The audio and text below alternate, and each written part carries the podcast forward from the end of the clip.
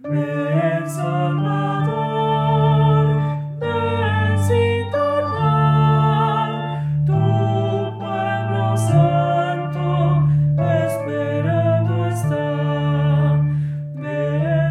Santo Evangelio según San Lucas. En aquel tiempo, el ángel Gabriel fue enviado por Dios a una ciudad de Galilea llamada Nazaret, a una virgen desposada con un varón de la estirpe de David, llamado José. La virgen se llamaba María. Entró el ángel a donde ella estaba y le dijo, Alégrate, llena de gracia, el Señor está contigo. Al oír estas palabras, ella se preocupó mucho y se preguntaba qué querría decir semejante saludo.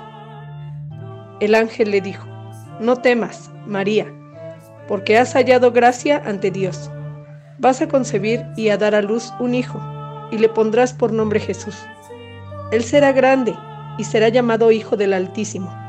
El Señor Dios le dará el trono de David, su padre, y él reinará sobre la casa de Jacob por los siglos, y su reinado no tendrá fin. María le dijo entonces al ángel, ¿Cómo podrá ser esto, puesto que yo permanezco virgen?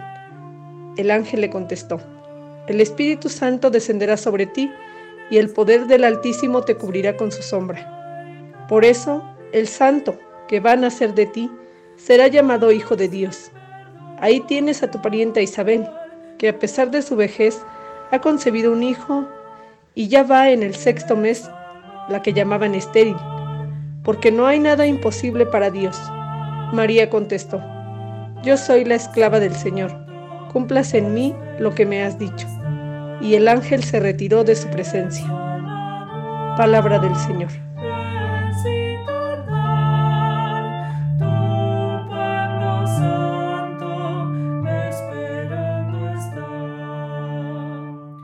Con la gracia de Dios reflexionemos acerca de este Evangelio de San Lucas que hemos escuchado en este cuarto domingo de Adviento.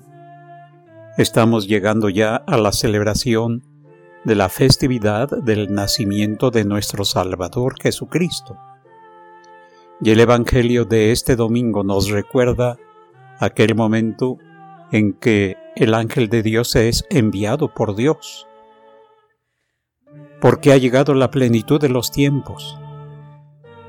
Y le anuncia a María que ella es la elegida para ser la madre del Verbo encarnado. María, después de meditar lo que se le está proponiendo, de hacer algunas preguntas y que el ángel le va respondiendo para indicarle que lo que sucederá en ella no es obra del hombre, sino de Dios en ella. El Espíritu Santo te cubrirá con su sombra. Por eso el santo que va a nacer de ti será llamado Hijo del Altísimo. Así se están cumpliendo precisamente las promesas hechas incluso desde aquel principio de la humanidad en que el hombre se revela a la voluntad divina, pero que Dios termina diciendo a la serpiente que ha puesto tentación al hombre, enemistad pondré entre ti y la mujer, entre tu descendencia y la suya. La descendencia de la mujer te va a aplastar la cabeza, mientras tú tratarías de morderle el talón. La encarnación del Hijo de Dios tiene un significado, el cumplimiento de las promesas hechas a nuestros padres, pero al mismo tiempo tiene un para qué. Él viene para salvar, Él viene para buscar todo lo que se había perdido y hacer que la oveja perdida llevada en sus hombros sea reconducida al redil de las ovejas.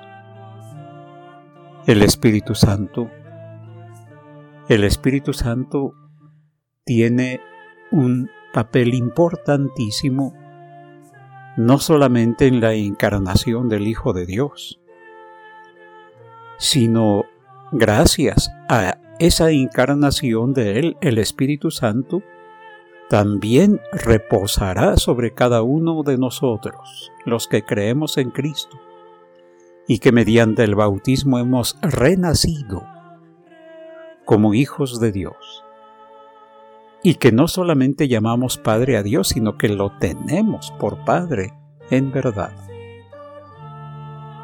Por eso, esta preparación para el recuerdo del nacimiento de nuestro Salvador Jesucristo nos debe hacer pensar acerca de qué cosa es lo que yo vivo en cuanto a la aceptación de la presencia del Espíritu Santo en mí, para que ahora yo renazca, me levante, testifique que la vida interior le está dando un nuevo giro, un nuevo significado a mi vida.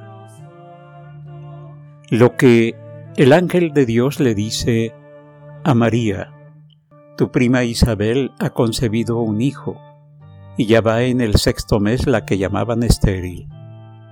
También nos lleva a meditar, a entender que el Salvador del mundo ha venido a levantar a los decaídos, a perdonar a los pecadores, y que aquellos que llegan a pensar que ya no tienen remedio en su vida, que pareciera que todo está perdido, que parecieran desiertos, donde ya no hay ilusión de que brote la vida, es posible que con la gracia de Dios, florezcan los desiertos. Y que nuestra vida, por tanto, cobre vida nueva. Porque para Dios nada es imposible. Y Jesucristo vendrá precisamente a decirnos, he venido a salvarte, he venido a levantarte, he venido a fortalecerte. Por eso también debemos entender que la encarnación del Hijo de Dios apunta hacia la cruz y hacia la resurrección. Ya está ahí la visión de lo que será el misterio pascual de Cristo, porque Él viene precisamente a salvarnos y a darnos vida nueva. Él viene en todo a hacer la voluntad del Padre Dios. No solamente vendrá a curar enfermos, a resucitar muertos, viene sobre todo a salvarnos.